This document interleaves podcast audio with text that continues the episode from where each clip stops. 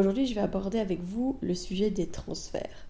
C'est un sujet qui, qui me tient à cœur d'être développé parce que justement, je veux pouvoir expliquer euh, pourquoi est-ce qu'on transfère, dans quelles conditions, etc.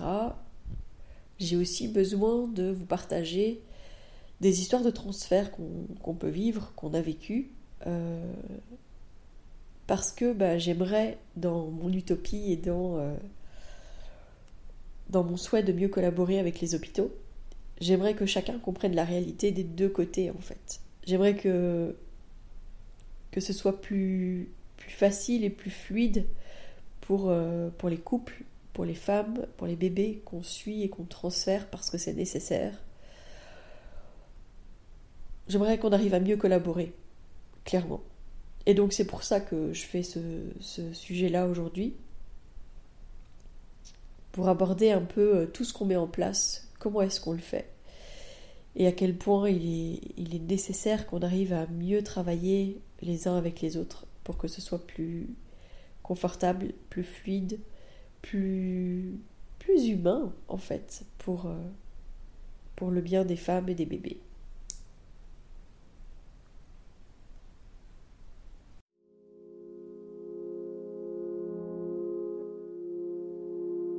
Bienvenue dans Bulle de Sage-Femme, le podcast qui déconstruit les croyances, démystifie les peurs sociétales, redonne toute sa place à la physiologie des femmes qui savent enfanter dans leur pleine puissance, mais aussi des bébés qui savent se mettre au monde.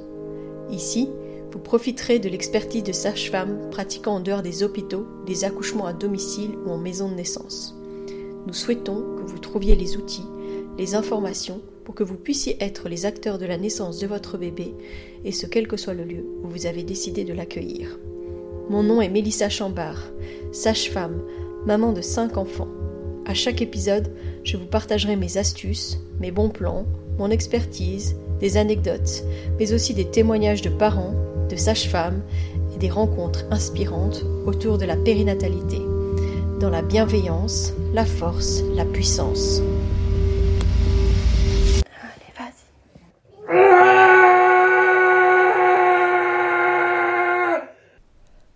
Le choix d'être suivi à la maison de naissance, c'est parfois difficile d'envisager que les choses vont amener potentiellement à ce que l'accouchement ou le postpartum immédiat ne se déroule pas à la maison de naissance ou à domicile si jamais c'était un accouchement à la maison.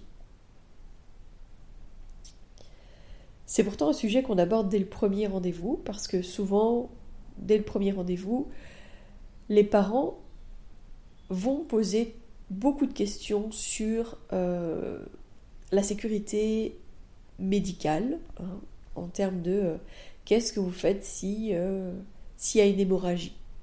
Ou qu'est-ce que vous faites si le bébé va pas bien? Qu'est-ce que vous faites si le placenta ne vient pas? Qu'est-ce que vous faites si... Voilà, en fonction, euh, de toute façon, on répond toujours aux questions, hein, parce que bah, ça sert à rien de laisser des choses en suspens. Et quand on explique pratico-pratiquement ce qu'on a, pratico-pratiquement, euh, contre, par exemple, notre chariot d'urgence, etc. Ça rassure beaucoup. Mais on explique aussi qu'on est toujours deux à ce moment-là. Hein, quand, euh, euh, quand on arrive au moment de la naissance, on essaye toujours d'être deux sages-femmes à ce moment-là. et jusqu'à la fin du postpartum immédiat. Ça nous permet, si jamais il y avait quelque chose à faire, qu'il y ait toujours une sage-femme qui puisse agir pendant que l'autre, par exemple, est en train d'appeler une ambulance si jamais on en a besoin. Il y a différents types de transferts. Ça aussi, on l'aborde dès le début, et c'est comme ça qu'on parle des hôpitaux de référence et des, choix d'hôpitaux de transfert urgent et non urgent. Le non urgent, c'est souvent l'hôpital de référence. C'est là où elles sont suivies, c'est là où potentiellement leur gynécologue euh, va pouvoir euh, prendre le relais. Et ça peut être un hôpital qui est assez éloigné. Ça nous est déjà arrivé de transférer euh, sur Bruxelles, ça nous est déjà arrivé de transférer sur Mons, ça nous est déjà arrivé de transférer sur Charleroi, sur Bray de Lalleux. Euh, voilà, c'est euh, fonction du choix de la patiente, du praticien, de, enfin surtout du gynécologue ou de la gynécologue qui la suit. Et donc, on, transfère en général de préférence dans ces hôpitaux-là. Alors, je dis en général parce que bah, c'est vrai qu'on a pas mal de nos patientes aussi qui choisissent d'être quand même transférées dans un des hôpitaux les plus proches. Alors, pas les plus proches proches, mais dans un hôpital qui est pas très loin de, de la bulle. Euh, et donc c'est un hôpital avec qui on est amené à beaucoup, euh, beaucoup travailler. Mais en fait, ils ne sont pas du tout euh, confortables avec nos transferts. Alors je comprends, parce que bah, du coup, qu'ils connaissent pas la patiente, qu'ils l'aient jamais vue, c'est compliqué. J'essaye de me mettre à la place de mes collègues, hein, justement, où bah, tant que nous on n'est pas là, ils n'ont pas le dossier. Et donc ils n'ont pas accès à tout. Ça c'est aussi le grand questionnement de, eh ben passer un, dossier informatisé, euh, peut-être pour que justement il soit accessible sur des plateformes de, de e-santé, pour que peut-être qu'ils aient déjà accès euh, à distance. Ça, c'est une étape euh, peut-être que nous, on va devoir passer. Et de toute façon, qu'on va être amené à passer. Donc voilà. Mais surtout, on a déjà, voilà, déjà échangé avec euh, les directions médicales de cet hôpital pour euh, essayer de rendre les choses plus fluides dans leurs besoins. Et en fait, ils ont été clairs sur le fait qu'à présent, ils ne souhaiteraient plus qu'on fasse de, de, transfert dans leur hôpital si la patiente n'a pas un gynécologue de référence dans cet hôpital et qu'elle n'a pas été vue au moins deux fois en dehors des échographies. Alors je comprends ce besoin et à la fois bah, c'est parfois compliqué pour nous quand la femme, en dernière minute, elle décide de finalement changer d'avis et d'aller dans cet hôpital-là, c'est difficile de lui dire Ah non, tu n'as pas été suivi là, donc c'est pas possible, il va falloir euh, aller ailleurs. C'est difficile parce que bah, c'est justement ce qu'on a essayé de faire comprendre euh, quand on a été rencontrer cette équipe. Il faut savoir qu'avant de transférer dans ces hôpitaux, quel que soit l'hôpital d'ailleurs, on appelle toujours pour prévenir qu'on va venir, de quelle est la situation, de où est-ce qu'on en est au moment où on appelle, euh, de la raison du transfert et euh, bah, parfois du temps de trajet qu'on va avoir, de ce qu'on va encore faire avant de partir, pour que les équipes sachent par exemple que bah, euh, on attend peut-être encore autant de temps, je te rappelle si jamais il n'y a pas de changement et que du coup on transfère, ça ça peut nous arriver. on n'est clairement pas dans un transfert urgent quand on fait ce genre de choses. C'est ça s'adapte au cas par cas et on essaye toujours de faire en sorte que l'équipe soit déjà au courant de pourquoi est-ce qu'on vient clairement et de quels vont être nos besoins pour que quand on arrive, ce soit plus fluide et plus, plus calme et que tout le monde sache où est-ce qu'on va. On essaye clairement de se mettre à la place de nos collègues. Alors nous, on a la chance d'avoir euh, une collègue qui travaille aussi à l'hôpital et donc quand elle est là, moi j'ai toujours euh, plus... Euh, plus facile de lui dire, de lui demander, bah, tiens, euh, comment est-ce que tu penses qu'on devrait faire vis-à-vis de l'hôpital, voilà, pour que ce soit plus facile et plus fluide.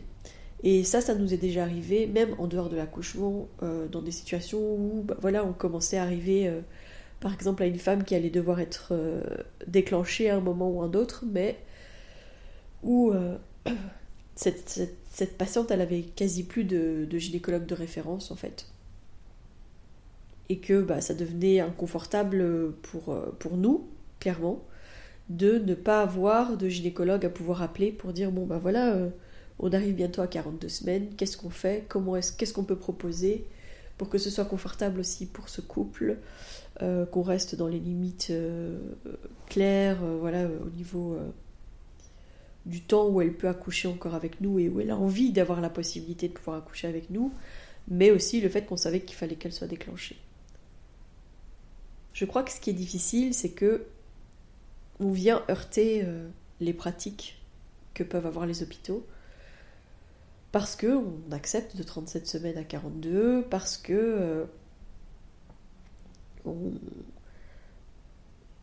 est euh, on est toujours en train de se dire bah voilà on va laisser au maximum les choses se faire sans intervenir, sans rien faire, etc. Et notamment, bah voilà, on a eu un transfert euh, il, y a quelques, il y a quelques mois maintenant euh, pour une patiente qui euh, était à dilatation complète, donc ça veut dire que son col était entièrement ouvert, mais qui n'avait pas, qui n'avait pas de réflexe d'expulsion. Alors nous, on savait depuis le début que son bébé était en position postérieure, et donc on savait aussi que ce bébé, il stimulait pas de la même manière chez sa maman. Je crois qu'on a été euh, très vite, euh, enfin pas très vite, mais que rapidement, on va dire, on est rentré dans un, dans une manière d'être qui était euh, peut-être qu'on peut encore aider ce bébé à tourner, peut-être qu'on peut encore faire ça. Enfin voilà, donc on a été active auprès de cette maman alors que peut-être qu'on aurait juste dû la laisser faire. A posteriori, là comme ça, moi je, réanalyse la situation. Toujours étant que bah voilà, on l'a examiné à un moment donné, on a pu voir qu'il n'y avait plus de colle. Et on attendait que ce bébé euh, descende et puis donne ce réflexe de, pousser à sa maman. Et ce moment, il n'est jamais arrivé. Alors peut-être juste parce qu'on n'a pas respecté ce moment euh, particulier qui peut arriver, euh, qui est le moment de la quiétude. C'est parce que après que cette femme, elle ait ouvert son col, etc., que son bébé va entamer tout doucement sa descente, mais que pendant quelques minutes, voire plus, il va y avoir très peu, voire pas de contractions. En tout cas, des contractions plus douces que ce qu'elle avait pour sa fin de dilatation. Donc ça va amener le bébé à modeler les structures autour de sa tête, surtout pour un premier bébé, parce que bah, il n'y a jamais quelque chose d'aussi euh, gros qui est passé par là que la tête d'un bébé. Et il n'y a pas que un utérus, un vagin, c'est pas juste euh, un tunnel par lequel va passer le bébé, il y a, beaucoup d'autres choses dans ce bassin. Et donc le bébé va descendre et modeler les choses autour de sa tête au fur et à mesure. Et ça, ça, se joue millimètre par millimètre. Et j'ai même envie de dire petit mouvement par petit mouvement. D'accord? Parce que le bébé va tourner sa tête, il va comme chercher à se positionner, à avancer tout doucement, etc. Ça, on le ressent parfois hein, quand on fait un toucher à ce moment-là. On sent vraiment le bébé qui, bouge sa tête euh, comme si euh, comme s'il disait non avec sa tête là. Hein. Il fouine, il cherche, il avance petit à petit. Ça, c'est un moment que nous, on, met vraiment à l'honneur de respecter, mais qui à l'hôpital a été un peu oublié, parce que souvent, quand les femmes sont en dilatation complète, on, les installe et on essaye de pousser et on voit un peu comment ça va se passer. Moi, il y a plein de fois en fait où je pense que les femmes elles sont en dilatation complète et que ben, moi je le sais pas dans le sens où je les examine pas. Je me dis elle doit être pas loin, peut-être qu'elle est à complète, peut-être qu'il lui reste encore un petit rebord de colle, peut-être que Peut-être que le bébé il entame déjà sa phase de modelage, etc. Mais la plupart du temps, en fait, je suis pas au courant parce que, bah, oui, je les examine pas parce que je vois que ça avance bien. Ici, ben, dès le début, comme on savait que ce bébé n'était pas positionné de manière optimale, ben, on a examiné et donc on a pu dire, bah, à tel moment, clairement, elle était à dilatation complète. Mais bon, il se passait rien, donc c'était pas. Euh, c'était pas problématique en soi d'attendre, d'accord? Nous, on a continué à surveiller qu'elle allait bien, et on a continué à surveiller que son bébé allait bien, à continuer à écouter son petit cœur, etc. Je pense qu'à un certain moment, bah voilà, elle, elle fatiguait.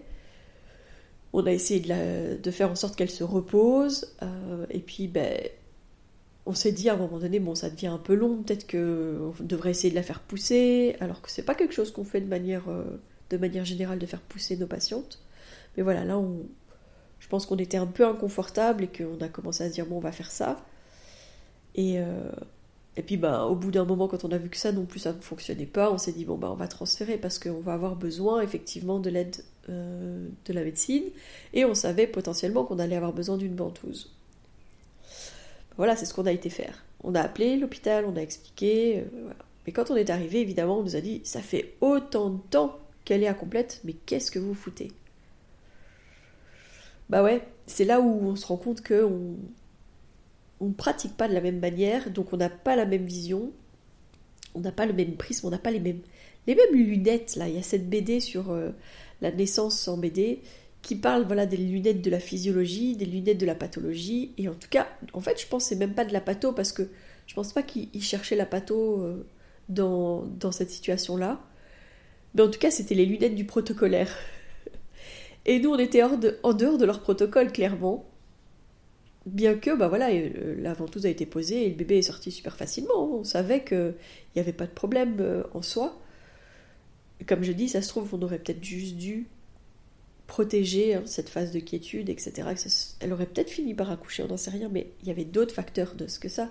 Elle fatiguait, c'était un premier bébé. Il y avait aussi une peur de je pense qu'il y avait une certaine perte de confiance en elle-même, en ses capacités. Euh, puis quand on ne sait pas vers quoi on va, je pense que c'est difficile de juste se dire, bah voilà, là je dois rien faire et je dois juste patienter. Je crois que c'est une partie qui est compliqué à assimiler. J'ai eu ça avec la dernière naissance euh, à la maison de naissance la semaine dernière où euh, j'ai senti en fait, chez le papa notamment, je, sentais dans ses yeux la peur.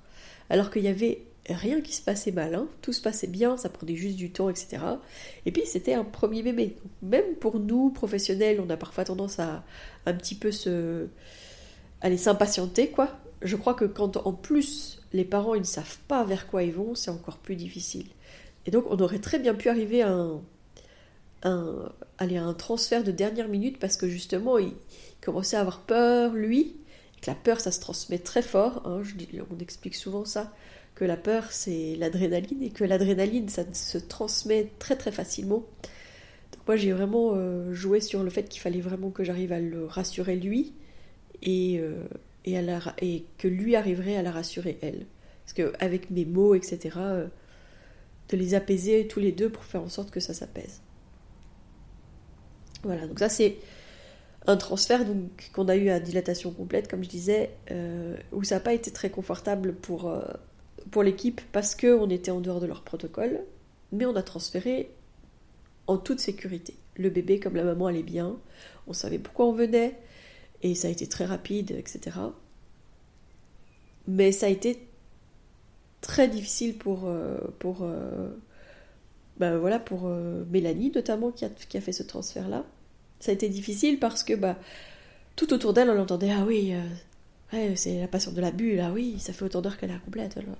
Voilà, donc elle, elle entendait déjà le jugement, elle n'était pas confortable pour notre patiente, et, et notre patiente disait, mais je ne sais pas quel est l'enjeu entre vous, mais nous, on en a souffert en fait. Elle dit, nous, on ne doit pas avoir à souffrir de cette guéguerre qu'il y a entre vous et l'hôpital.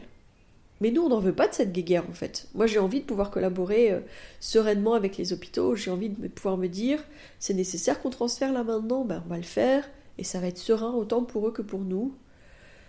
C'est jamais de gaieté de cœur qu'on transfère les femmes euh, et les bébés, parce qu'on sait très bien que quand on les transfère, on va contre leur souhait premier d'avoir cet accouchement ou euh, ce moment postnatal avec leur bébé tranquillement, voilà, chez eux ou à la maison de naissance. Mais quand c'est nécessaire, on veut pouvoir le faire sereinement. Parce que justement, moi, je, je voudrais pas que un jour je me dise ah non, je vais pas transférer parce que vraiment c'est horrible, ça va mal se passer à l'hôpital, euh, voilà, et mettre finalement les femmes et les bébés en danger. Je le fais pas, évidemment, puisque je préfère être moins confortable, etc. Mais peut-être qu'à force, à un moment donné, on pourrait avoir des sages-femmes qui euh, se disent non, on, va encore attendre parce que ça va mal se passer à l'hôpital, donc euh, je vais pas transférer. C'est là où on risque d'avoir des déviances. Reconnaissons les, les expertises de chacun. Enfin, c'est vraiment important de se dire euh, que quand c'est nécessaire, on doit pouvoir transférer, mais on doit pouvoir le faire sereinement. Quand, euh, quand euh, on parle de transfert, voilà, moi j'ai eu un transfert aussi il, y a, il, y a, 15 jours là. Un transfert qui a été vraiment. mais je vous en ai déjà parlé. Enfin, j'ai déjà parlé de cette situation mais pas en profondeur parce que je voulais pas mettre à mal les parents. Enfin voilà, je leur ai demandé en fait si je pouvais parler de cette situation et ils m'ont donné leur accord. Donc euh, du coup, je vais pouvoir vous parler de ça. Mais donc on a eu il y a quelques semaines un bébé, une naissance magnifique, un premier bébé, vraiment une belle naissance, tout bien, tout bien. La seule chose que je dirais qui n'était pas euh, dans la norme, c'est que euh, ce bébé est né dans sa poche. Donc la maman avait rompu ce qu'on appelle le premier feuillet. Donc il faut savoir qu'il y a comme deux poches en fait. Hein. deux membranes en tout cas qui, permettent de préserver le bébé dans sa, poche d'eau. Donc elle avait rompu son premier feuillet. Le liquide était tout à fait clair, clair comme de l'eau. Et quand le bébé est né, j'ai vu qu'il était dans sa poche, parce que vraiment elle avait sa tête avec son nez qui était appuyé contre sa poche. Donc j'ai vu que le bébé est né dans sa poche, mais qu'il y avait du liquide méconial. Donc ça veut dire que le bébé avait fait caca dans sa poche euh, voilà, à un moment donné. Alors est-ce que c'était un peu avant la mise en route du travail? Est-ce que c'était à la toute fin? Ça, euh, visible, je, ne saurais jamais. Ce que je peux dire, c'est que tout le long du travail, ce bébé n'a jamais montré aucun signe qui fatiguait. Quand on écoutait, il n'y a jamais eu un moment où on s'est dit Ah mince, là il commence à fatiguer, etc. Non, pas du tout. Vraiment tout, tout bien. Et donc quand elle est née, la première chose que j'ai fait, c'est ouvrir sa poche et instantanément, tout de suite après, avoir essuyé son visage pour pas que quand elle va prendre sa première inspiration, il y ait de ce, méconium qu'elle inhale et qui aille dans ses poumons, parce que là on a des risques au niveau euh, infectieux. Donc le réflexe c'est d'office, j'ouvre et j'essuie. Voilà, une belle adaptation, le bébé va bien, tout se passe bien, il s'installe euh, dans le lit, nous on fait les surveillances postpartum. Euh, ce bébé prend le sein, etc. Donc en termes d'adaptation néonatale, immédiate, etc.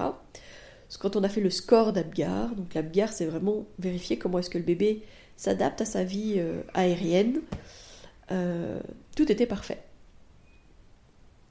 Sauf que quand je suis arrivée pour faire l'examen clinique du nouveau-né, donc on fait, environ de deux heures de vie, ben moi j'ai trouvé un bébé qui était en état de mort apparente. Ça veut dire que ce bébé, il respirait plus, était tout mauve. Je sais pas vraiment si elle avait un pouls parce que je dois avouer que j'ai tellement, euh, sur le moment, je me suis dit euh, c'est dans l'urgence, on y va, que ben voilà, j'ai pas vérifié euh, son pouls, mais elle n'était pas toute blanche, donc j'imagine que que son cœur fonctionnait toujours.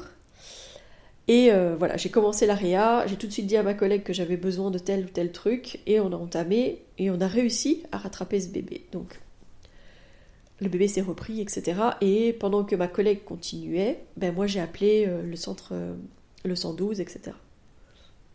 Bon, outre le fait que le 112 c'était un peu compliqué, je sais pas pourquoi, mais j'ai eu quelqu'un qui était très très loin de là où on est qui du coup elle n'est pas du tout au courant des réalités euh, locales, on va dire. C'était un peu compliqué vis-à-vis de ça. Mais voilà. En tout cas, euh, j'ai appelé le 112, euh, j'ai expliqué la situation, etc. Et puis j'ai tout de suite appelé l'hôpital où on allait aller, où on allait être transféré, pour expliquer la situation, pour qu'ils sachent que on allait arriver avec le SMUR, qu'on avait un bébé qui allait pas bien, etc., etc. En ayant déjà expliqué, ben voilà, c'est un bébé qui allait bien à la naissance, mais là, voilà, je l'ai trouvé comme ça, on a fait ça, ça, ça, ça, là, elle se reprend, mais on a besoin euh, euh, de venir à l'hôpital et que vous la checkiez, etc. Voilà, quand j'ai eu le, pédiatre en ligne, le pédiatre avait l'air d'être au clair avec ce qui s'était passé euh, et nous attendait voilà, en disant bah, quand vous arrivez, recontactez-moi, comme ça je saurai que vous êtes là et on arrivera, etc. Ok, super. On transfère, on arrive à l'hôpital. Je dois dire que j'étais vraiment contente de comment se passait ce transfert. Je, suis partie en me disant Waouh, je suis contente, on a réussi à bien collaborer, ça s'est bien passé, euh, c'est vraiment bien. Euh, sur place, les sages-femmes, le gynécologue euh, qui était de garde, etc., m'ont dit Vous inquiétez pas, c'est des choses qui arrivent, même à l'hôpital, enfin voilà, c'est vraiment bien, vous avez, vous avez su faire quoi faire, etc. Donc c'est vraiment c'était vraiment positif. Et je suis même repartie en, expliquant euh, bah, les difficultés que j'avais, hein, que j'avais eues en appelant le 112. Euh, et en disant, ça serait peut-être bien qu'on arrive à s'appeler directement. Est-ce que le SMUR de votre hôpital ne serait pas capable de venir avec une équipe néonatale si on se retrouvait dans une situation similaire la prochaine fois, etc. Et en tout cas, on n'a pas réussi à aborder ça exactement parce que je pense que ça, il faut qu'on négocie avec, euh, avec l'hôpital lui-même, etc. Mais on a pu aborder en tout cas ce moment et cette difficulté, ces quelques minutes qui auraient pu nous mettre à mal. Alors heureusement, on a eu de la chance en fait. Euh, on a réussi à rattraper, euh, aller à aider ce bébé assez rapidement. Donc on n'était plus dans l'urgence extrême en soi. mais ça, aurait pu être des minutes précieuses qu'on aurait perdues parce qu'on n'a pas réussi à faire ça de manière fluide avec, avec le, 112. Je suis partie de là avec des, numéros de téléphone pour pouvoir joindre directement gynécologue de garde, pédiatre de garde, néonatologie, euh, salle, d'accouchement. Moi, je me suis dit, waouh, c'est vraiment bien, on a réussi à, communiquer ensemble, à être là pour euh, le bien-être de, ce couple et de ce bébé, euh, de faire en sorte que les choses se passent bien, etc. Mais ça a dégringolé, quoi pas sur le moment, mais après, en fait, ses parents, ils ont été catalogués parce qu'ils ont accouché à la bulle. On leur a mis euh, la pression euh, euh, ouais, sur, sur le fait qu'ils avaient accouché en dehors de l'hôpital. Est-ce qu'ils recommenceraient? Il faudrait pas qu'ils recommencent quand même. Vous avez vu à quoi est-ce que ça a amené? ce bébé a été hospitalisé plus que nécessaire. Et surtout, en fait, quand moi j'ai essayé d'appeler pour juste prendre des nouvelles du bébé, ben, j'ai senti dans le ton des gens qui me répondaient à quel point, ah bah oui, euh, vu sa naissance compliquée à ce bébé, euh, c'est normal qu'il soit pas bien. Et je dis, mais il a pas eu une naissance compliquée en fait, ce bébé, il a eu un problème deux heures et demie plus tard après sa naissance, quoi. Bah non. Bah je dis, bah si, c'est moi qui étais là, donc je le sais. Mais non, enfin. et je, je sentais que ça n'allait plus et je sais pas pourquoi. Et ça, c'est difficile parce que. Parce que ça aurait été beaucoup plus, euh, plus intéressant peut-être de se recontacter et de redire bon, bah, écoutez, euh, on comprend pas là ce qui s'est passé, etc. Est-ce que vous pouvez nous réexpliquer Est-ce que. Enfin, moi, je pense avoir donné des informations claires et finalement, on a été chipoté et cherché, chercher quelque chose qu'on aurait mal fait qui aurait expliqué ce qui s'était passé parce que ça devait être la faute de quelqu'un. Ça pouvait pas être juste, ben en fait, euh, voilà, ce bébé il a fait un malaise, euh, ça n'allait pas, euh, la situation a fait que on a eu de la chance en fait. Hein. Je le reconnais qu'on a eu de la chance, mais ça m'a montré que on a agi comme il fallait, on a fait ce qu'il fallait, on a sauvé ce bébé. Je crois que on peut avoir quand même être clair sur le fait qu'on a sauvé ce bébé. On avait tout ce qu'il fallait en termes de matériel, en termes de compétences pour sauver ce bébé. On continue à se former euh, en gestes obstétricaux d'urgence et en réanimation bébé, etc. On continue à avoir le matériel qu'il faut, etc. pour être en sécurité. Et on a fait ce qu'il fallait, on a transféré ce bébé. Mais quand on arrive là-bas, sur le moment ça se passe bien, et puis après on cherche à remettre en cause nos pratiques, à euh, dire ah bah, c'est forcément à cause de ça ou de ça que votre bébé va pas bien, etc remettre en cause euh, ce qui s'est passé alors qu'ils n'y étaient pas.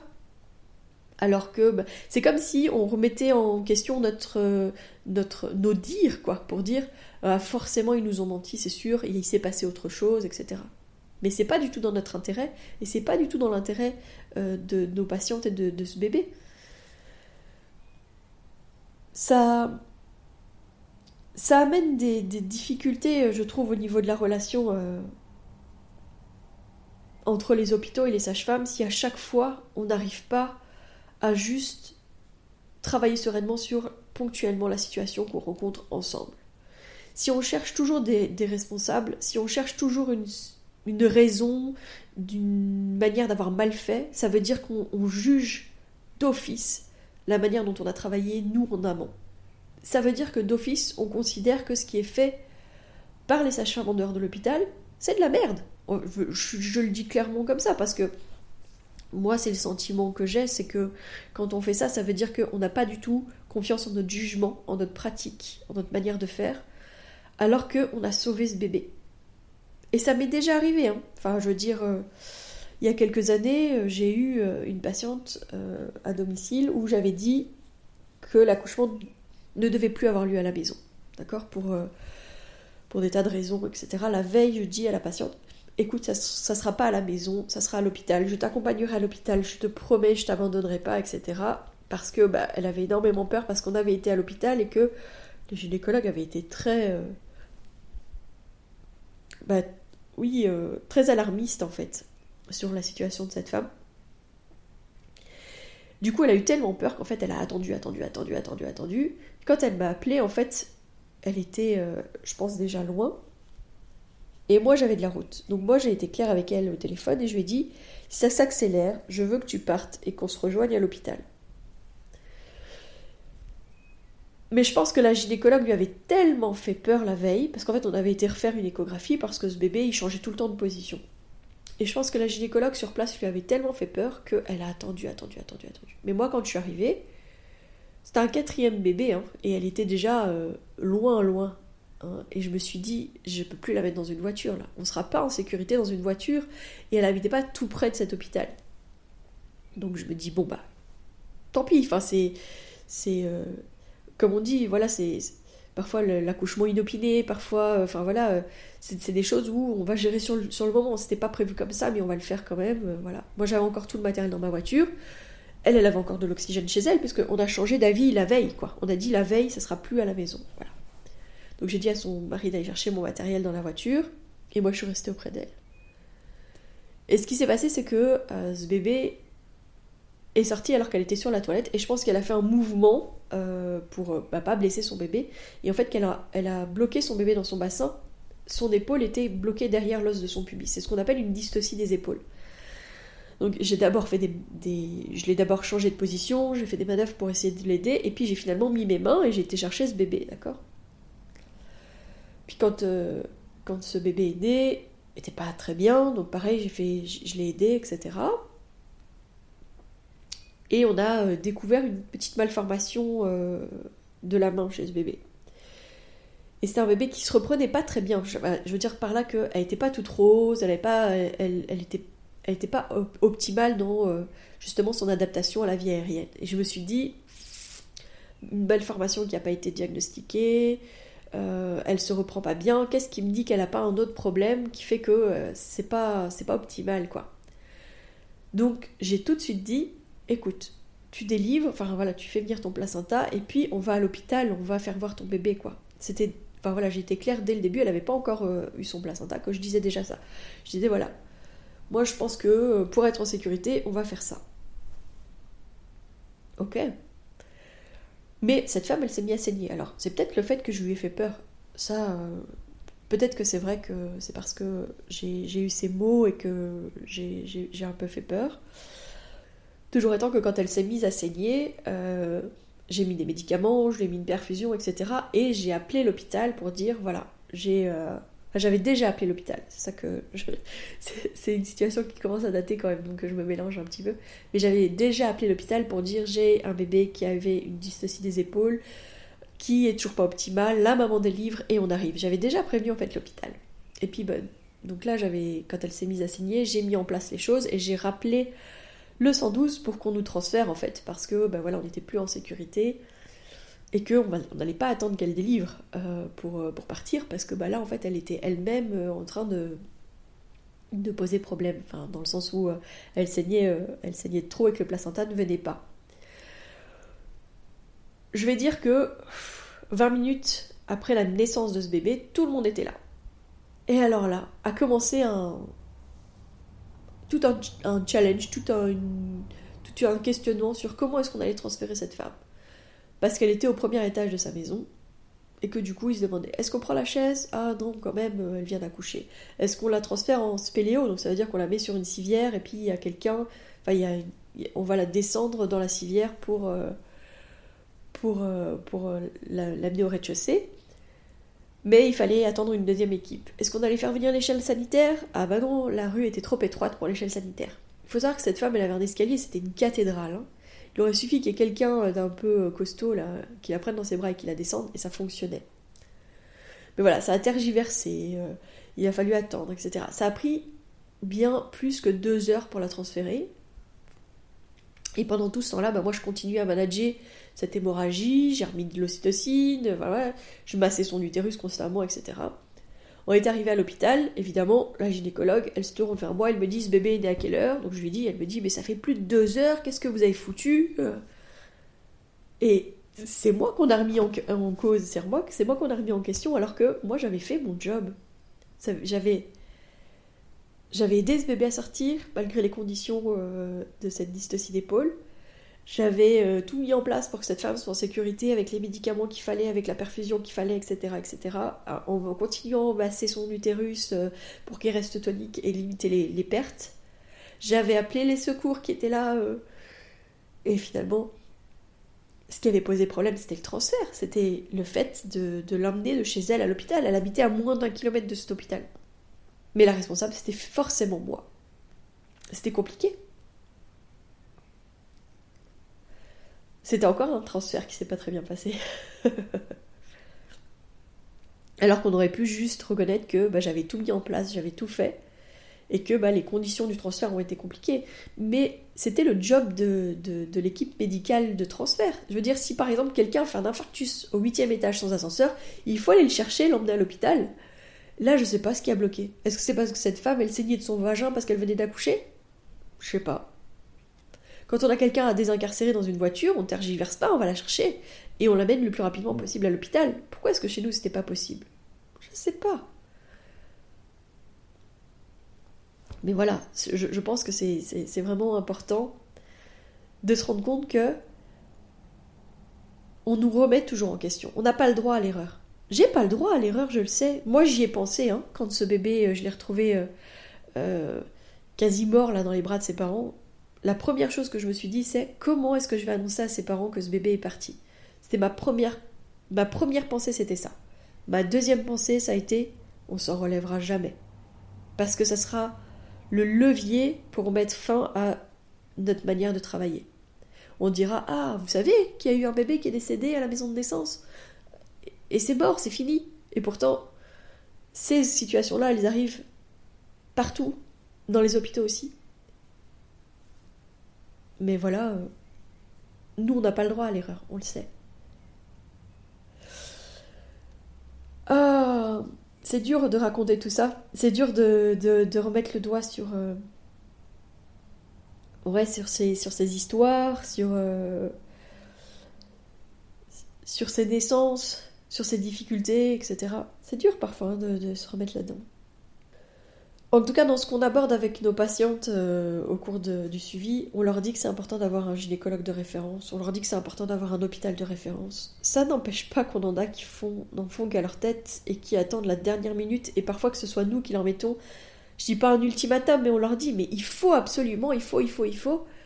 Euh, et on se retrouve parfois, nous, à devoir leur prendre des rendez-vous. Enfin, oui, ça nous est déjà arrivé de prendre des rendez-vous à l'hôpital pour que les patientes revoient un gynécologue parce que nous, on sent que potentiellement, il y a une raison pour laquelle elle ne va pas accoucher euh, avec nous. D'accord? Donc dans les transferts, c'est euh, en général autour de la naissance euh, et tout ça. Mais des fois, dans les semaines qui précèdent, nous, on sent qu'il y a quelque chose qui se met, qui ne va pas, voilà.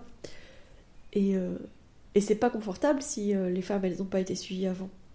Je dis pas qu'elles sont pas suivies médicalement puisqu'on le fait, je dis pas qu'elles n'ont pas fait d'échographie parce que on leur demande des échographies. Mais par contre, je comprends que pour les équipes, c'est super difficile euh, d'accueillir en dernière minute une patiente parce qu'elle en a fait qu'à sa tête et qu'elle voulait absolument pas être suivie par un gynécologue. Ça, c'est parce que elle est elle-même ancrée dans la peur. Alors qu'elle aurait pu faire le choix de trouver des praticiens qui étaient en accord avec son choix. Ça existe, il y en a des gynécologues qui disent juste Ok, là pour vous, euh, votre grossesse se passe parfaitement bien, il n'y a pas de contre-indication à ce que vous accouchiez en dehors de l'hôpital, on va collaborer correctement avec euh, votre équipe, etc. etc. J'ai des gynécos que j'arrive à joindre quand les patientes sont au travail chez nous pour leur dire Ah bah madame Antel est chez nous, on travaille, comme ça vous le savez. Si jamais je sens qu'il y a un glissement, je vais déjà envoyer un message au gynécologue, etc. Mais tous les gynécos sont pas ouverts à, collaborer de cette manière-là avec nous. Ce serait beaucoup plus facile et beaucoup plus fluide de pouvoir le faire comme ça. Mais tout le monde n'est pas ouvert à collaborer avec nous comme ça. Ah là là. Dans mon utopie, on devrait pouvoir faire ça avec tout le monde. Parce que c'est confortable pour tout le monde.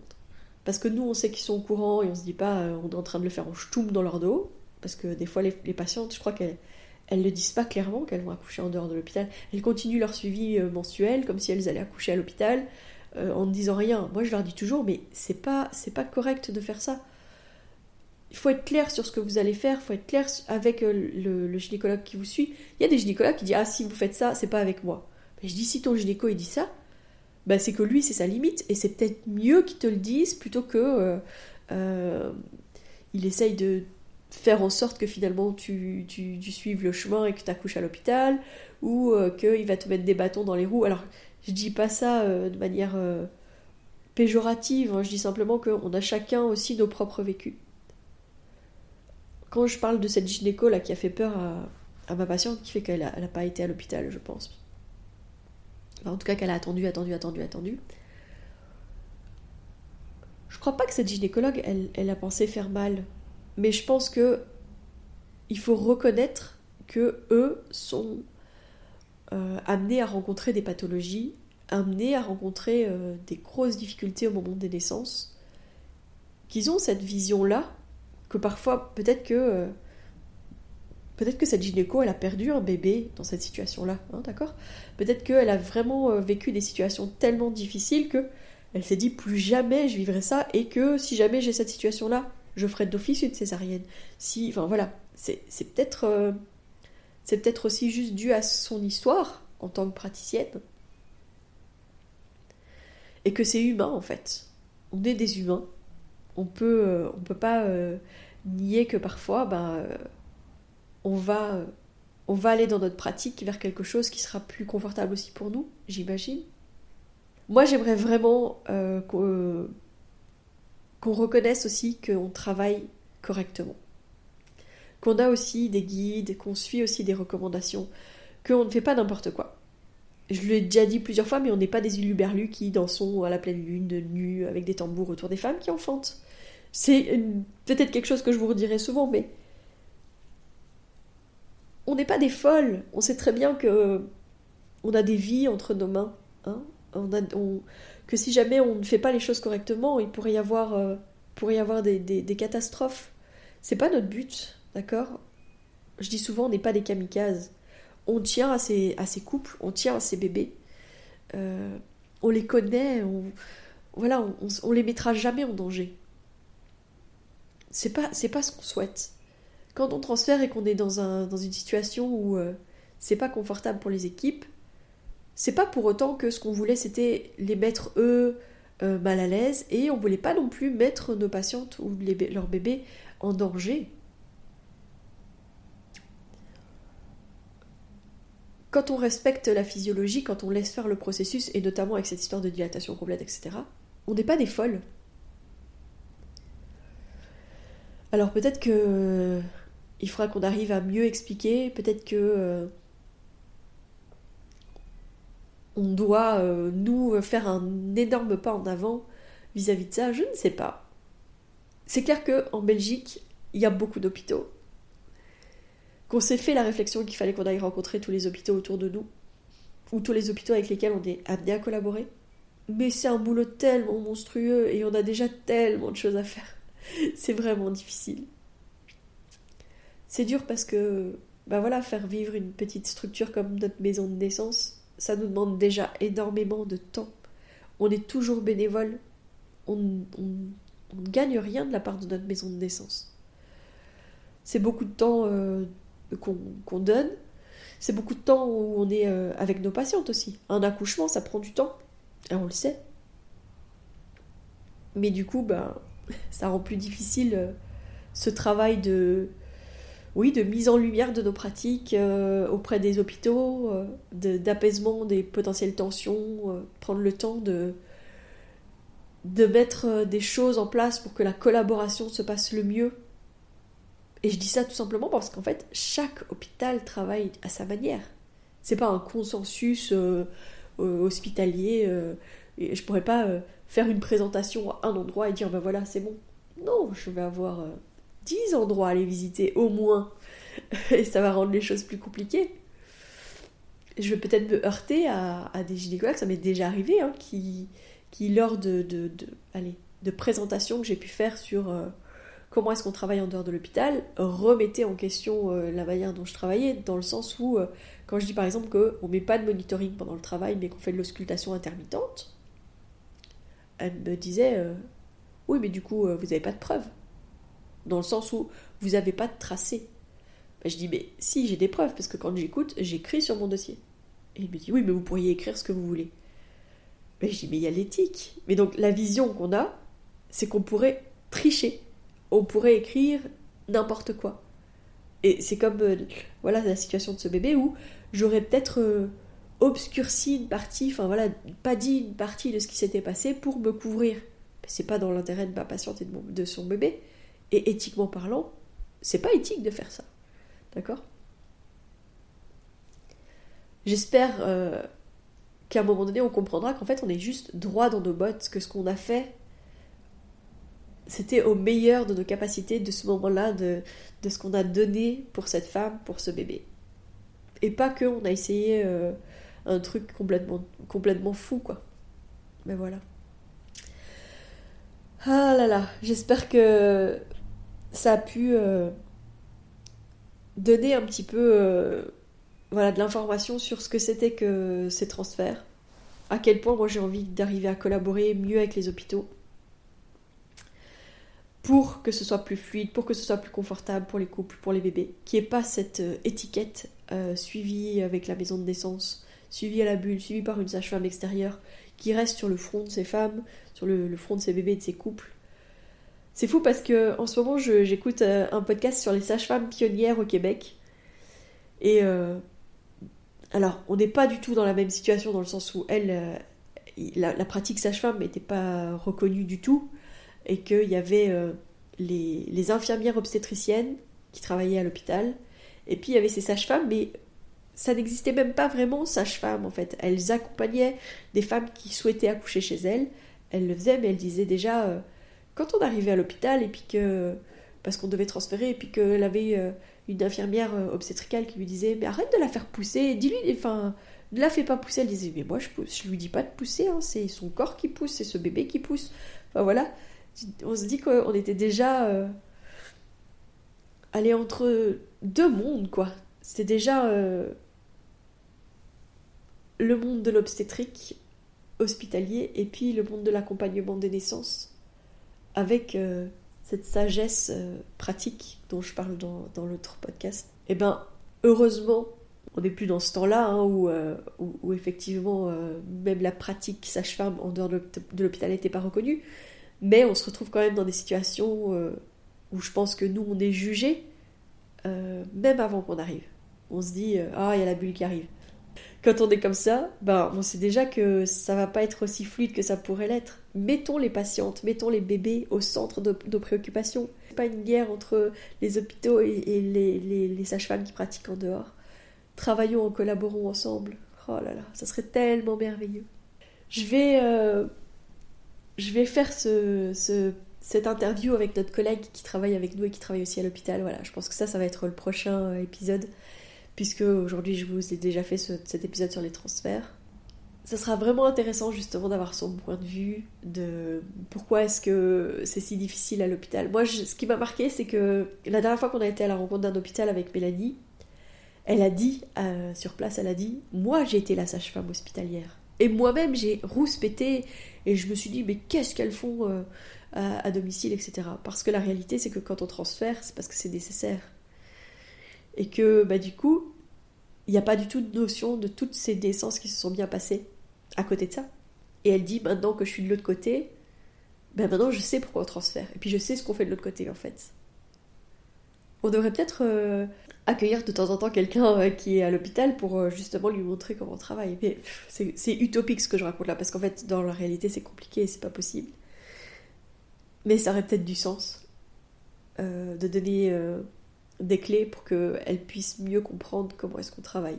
Et bien en tout cas, merci euh, de cette écoute. ça a été un long épisode là. je vous rappelle ben voilà, que notre salon approche, c'est dans 15 jours, enfin moins de 15 jours maintenant puisqu'on est lundi. Dans moins de 15 jours, mais donc les 15 et 16 avril, le salon d'être et grandir en douceur avec des beaux exposants, des belles thématiques, des beaux ateliers, euh, des documentaires, des débats. Il va y avoir, euh, il va vraiment y avoir euh, du beau, du bon. On a hâte de vous voir au salon. Donc pour rappel, ce n'est pas à la bulle, c'est pas à la maison de naissance, hein, parce que c'est bien un, événement bien trop gros pour notre petite structure. C'est à Senef, à la salle Place Pendagenet. Donc bienvenue à vous entre 10 et 18 heures. Il y a une petite restauration sur place qui est, possible euh, et qui est là pour bah, soutenir la maison de naissance. Donc n'hésitez pas à venir nous faire un petit coucou. N'hésitez pas non plus à mettre des commentaires. J'ai vu que voilà, sur les plateformes, il y a plusieurs d'entre vous qui ont déjà mis des étoiles, qui se sont abonnés, etc. Mais il n'y a pas de commentaires. Donc n'hésitez pas à mettre des commentaires parce que ça, ça joue énormément sur le recensement euh, du podcast. Donc euh, voilà. Je vous donne rendez-vous donc la semaine prochaine et d'ici là, portez-vous bien. Si vous souhaitez échanger à propos des différents sujets abordés dans ce podcast, pouvez interagir sur les posts dédiés à chaque épisode sur nos réseaux sociaux Facebook et Instagram. Vous pouvez également me joindre par email à melissa avec un y, avec un d, gmail.com. Je serai également ravie de collaborer avec vous, que ce soit pour un témoignage, une rencontre ou pour savoir quel sujet vous intéresserait à l'avenir. Je vous invite à vous abonner pour ne rien louper des prochains épisodes, mettre des étoiles, des commentaires et surtout à partager pour faire rayonner, voyager ce podcast, pour démystifier l'accouchement en dehors de l'hôpital, parler de ses suivis, de ses naissances et continuer à accueillir en douceur les adultes de demain.